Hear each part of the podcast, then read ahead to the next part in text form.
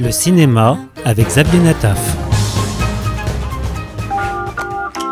Here's Marshal Jojo. You're a top man. Prepare to leave the house. Sur les écrans ce mois-ci, Jojo Rabbit, le très attendu film de Teka Waititi. Four games, ambush techniques, then blowing stuff up.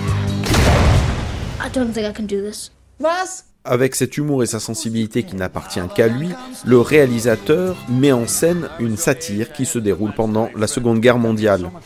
C'est l'histoire de Jojo, un petit Allemand solitaire. Sa vision du monde est mise à l'épreuve quand il découvre que sa mère cache une jeune fille juive dans leur grenier. Avec la seule aide de son ami aussi grotesque qu'imaginaire Adolf Hitler, Jojo va devoir faire face à son nationalisme aveugle. Did you know Jews can read each other's minds? But how would you know if you saw one? They could look just like us. Hi.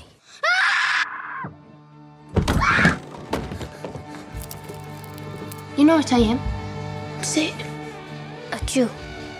Gesundheit. Avec ce film qui a remporté le prix du public du Festival international de Toronto, le réalisateur du blockbuster Thor met en scène un film satirique anti-haine avec en présence au casting rien de moins que Scarlett Johansson.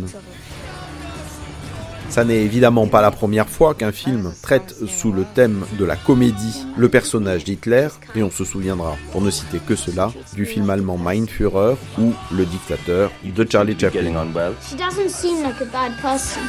Le film est soutenu par l'équivalent de la Fondation de la mémoire de la Shoah aux États-Unis, qui espère avec cette comédie toucher un public plus jeune et les faire réfléchir sur les mécanismes de la propagande et de l'endoctrinement.